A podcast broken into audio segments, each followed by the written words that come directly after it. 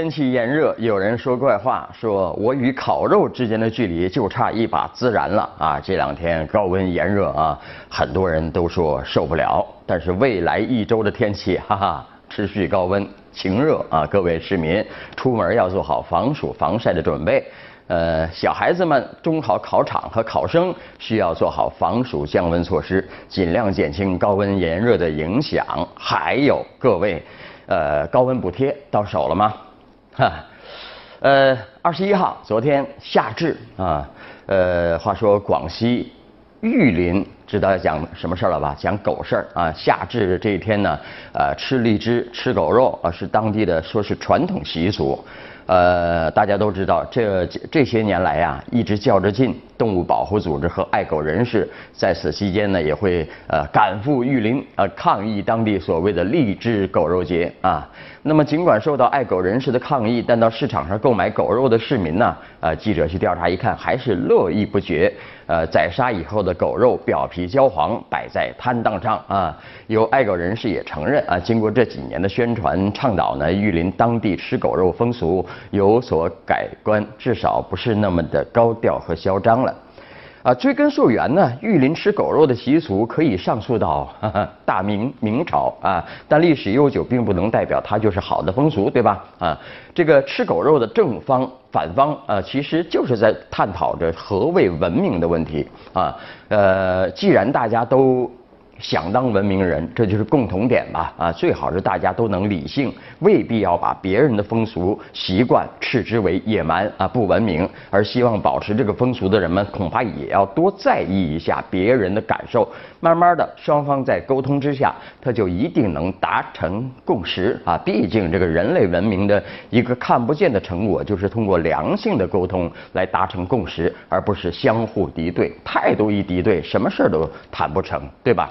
啊，再来看啊，呃，有外国媒体报道啊，中国政府列出了一项计划啊，减少大家这个肉类的消费量啊，至少减少百分之五十，提倡素食。为什么呢？气候变化项目支持者希望呃这个举动呢，能避免在全球变暖的努力中产生重大影响。啊，新的这个居民膳食指南由卫生部起草。啊，这个指南推荐说了，中国十三亿人口应该每人每天食用四十克，啊，不到一两到七十五克一两半的肉。那这是什么意思呢？啊，中国人吃肉已经太多了吗？其实纵向比较啊，倒退三十年，咱中国人患有严重的缺肉症啊。啊，到了一九八二年，这个普通中国人每年只吃十三公斤的肉类。但是普通中国人啊，如今每年食用六十三公斤的肉，涨了好多倍呢。呃，现如今呢，呃，中国消费了全世界百分之二十八的肉类啊。不过，呃，中国人吃肉越来越厉害啊。就人均肉类消费量而言呢，啊，中国还落后于其他十多个发达国家。美国呃和澳大利亚啊，他们人均消费量是中国人均消费量的两倍啊，几乎光吃肉了啊。那么为什么凭什么要求中国人少吃肉呢？这恐怕还要综合考虑中国的国情啊，就是人口基数太大啊。如果在生活消费方面都跟美国看齐，那不得了，那整个地球恐怕都承担不起。不过感觉呢还是有点不服气。你美国不是呃自命世界领导者吗？那在吃肉方面是不是能率先垂范，改吃素呢？对吧？啊，然后，再来看安徽。实行史上最严禁酒令啊！在呃前几天，省纪委书记王斌仪啊，他宣布啊，从即日起，从十六号开始，全省公务接待，除了外事接待以外，啊外国人来，除了招商联络之外。一律不准饮酒啊！公务人员工作日不准喝酒啊！那实行每周零报告制度啊！全省各市县已经陆续开展酒桌办公专项整整治工作，规定省内公务接待啊，除了外事啊、招商啊，一律不准喝酒了啊！酒桌禁令成为公务人员的一条高压红线。呃，这个为什么就这么严厉呢？因为今年六月初啊啊，这个中央巡视组向安徽反馈，回头看情况。专门提到了酒桌文化尚未得到有效治理，酒桌办公成为社会关注热点这么个问题。哎，酒桌文化成为这个十八大巡视以来的又一巡视新词儿、新名词儿。那酒桌文化其实早就有了啊，哪儿都有啊。客观的说，广东有没有？也有啊。那安徽呢，只不过算是比较突出。那曾经在安徽有个说法嘛，要想当好县长啊，就要办好酒厂；如果想奔小康，咱再办个烟厂啊。哈哈历史上啊，好多地方的财政都靠酒厂，以至于呃，当年有的地方都搞不清楚是酒厂的厂长和书记。和这个这个地方的书记，他们俩究竟谁是一把手？嘿，厉害嘞啊！呃，还有啊，还真是，你看啊，如果是在政府部门工作，或者是做着跟部部门、政府部门打交道比较多的工作，你的酒量还真就跟你的工作成绩成正比。滴酒不沾，像老马这样的 一事无成啊，寸步难行。那反过来以命拼酒，你的回报就是工作进步，事业有成啊！那最高境界就是什么呢？就是以身殉职，成为烈士啊！喝酒喝死过两三天吧，啊，北京市二零一六年高考成绩就要公布了啊。前两天我们也提到啊，有记者这个采访啊，发现一个现现象。为了让学生不浪费考分而进入理想学校，不少家长不惜花费重金请培训机构帮忙支招，呃，填志愿啊，填报啊。调查中，记者发现个别高考报考机构的填报培训叫价已经高达近十万元。我们来看《中国青年报》的评论：九万八填个高考志愿到底值不值？呃，每到高考季节呢，一些志愿填报咨询服务机构就争相打出广告，吸引考生和家长前来咨询。特别是从去年开始呢，全面实行平行志愿录取投档以后呢，许多考生和家长对填报哪所大学、哪个专业更加拿不准了。在这种背景下，高考志愿填报咨询费用更是水涨船高。问题是从现在的情况看呢，一些高考志愿填报咨询机构自我神话的迹象非常明显啊。一方面高调表示自己有大数据支撑，准确率非常高，非常呃呃非常人能比啊。另外一方面呢，宣称自己拥有资深专家，有内鬼吗？啊 可以量身定制志愿填报方案，确保录取。更有甚者，会暗示自家人脉资源极其丰富，路子非常广，好像除了他们，别人填的志愿都不保险似的。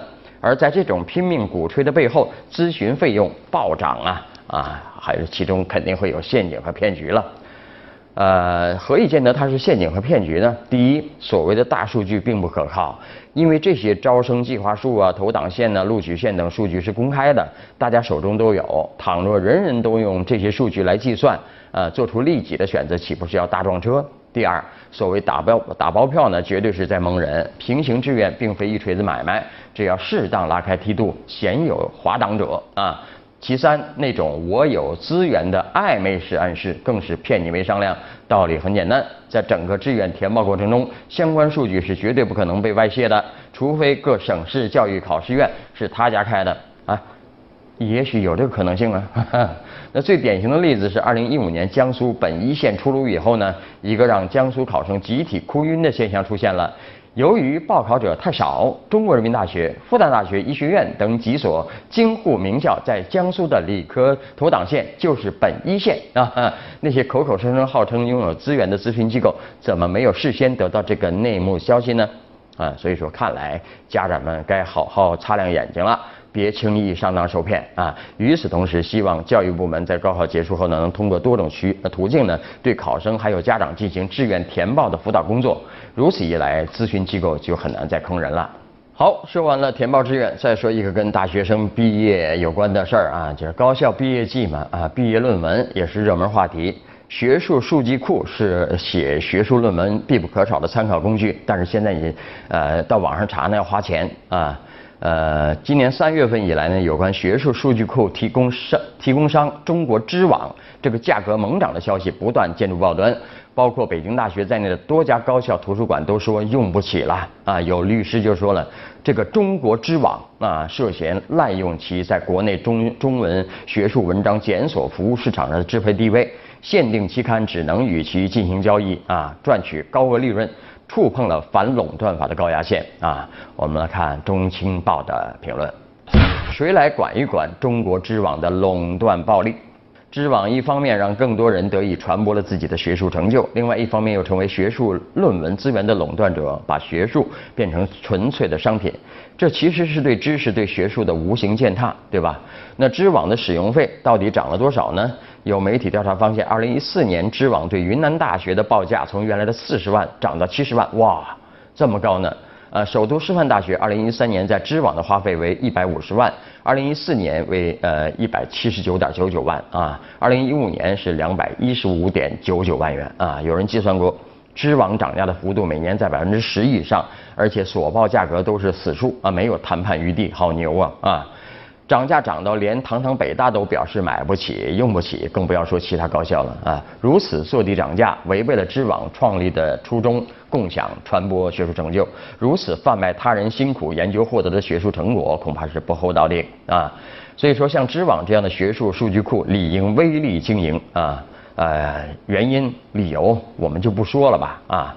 呃，不管怎么说，把别人的知识垄断了，然后呢自己挣钱，呃，这样的行为，呃，岂止是不厚道啊？啊，那中国知网呢还带有极强的垄断性啊，它不仅是国内知名度和论文载量都排在前列的中文数据库，还被有关部门看好了，还有关部门批准它是我国唯一的正式出版博士学位论文的学术电子期刊。正因为带有唯一性，呃，就限制了用户选择使用其他数据库的自由，啊，知网也就有了利用垄断地位肆意涨价的底气。啊，有位专家就说了，他一边搞垄断，一边还要搞市场化牟利，啊，即便是在西方发达国家也会受到干预的，啊。期待有关部门能管一管啊，有必要建立真正的非盈利性的公共知识空间，以确保知识共享不被呃资本垄断，学术资源能在一个公共空间产生和自由流通。如果有的选择，谁上你的知网呢？啊，为什么没有选择呢？一方面砌了墙，另外一方面呢，给你唯一的资格啊，这个有关部门授权于你啊，这都是造成它垄断的根本的原因啊。稍后你来我往。啊，最近广州市交委呢花二百一十万啊，这个呃征集呃这个呃解决交通拥堵的改善方方案啊招标啊，呃大家就有争议啊，有网友认为这是否说明交委对对付这个广州拥堵已经没招了呢？如果重金采购的方案仍然无效，该呃该怎么处理呢？啊，来看网友们的围观吧，有一位说了。花两百一十万征集方案，如果最终的结果还是呃收拥堵费，那么二百一十万就是走个形式了。啊，还有位说了，限制私家车通行，尤其呃越向中市中心越按日期限号，提高非公共交通类汽车油价，鼓励人民以廉价、清洁的公共交通出行。啊，说起来容易啊，最近呢，我看网上有人在传那个伟大的三号线要限制流量，怎么回事啊？啊，大家都。疯了啊！我怎么上班啊？啊，坐不上车，那我就考虑买车啊！你看看这公共服务并没有搞好，你这边还要限制人车啊，买私家车，开私家车，这个呢是自相矛盾的啊！好，再来看高考成绩马上就要出来了啊！然而在福建闽侯三中考生有个叫小云的。他英语取成绩呢却被取消了啊，原因是他高考那天午睡后一疏忽，带着手表进考场啊，然后呢考了二十多分钟被发现了啊，然后呢就马上就呃取消了成绩啊。他他的父亲说了，过安检的时候他穿着短袖，手表就戴在左手上，可安检人员呢并没有提醒。我们来看网友们怎么说的啊，有一位说了，即使误带为何作废？虽这次是史上最严高考，但灵活性显然尽失。好了，那今天节目就这样，明天晚上我们接着聊，拜拜。从前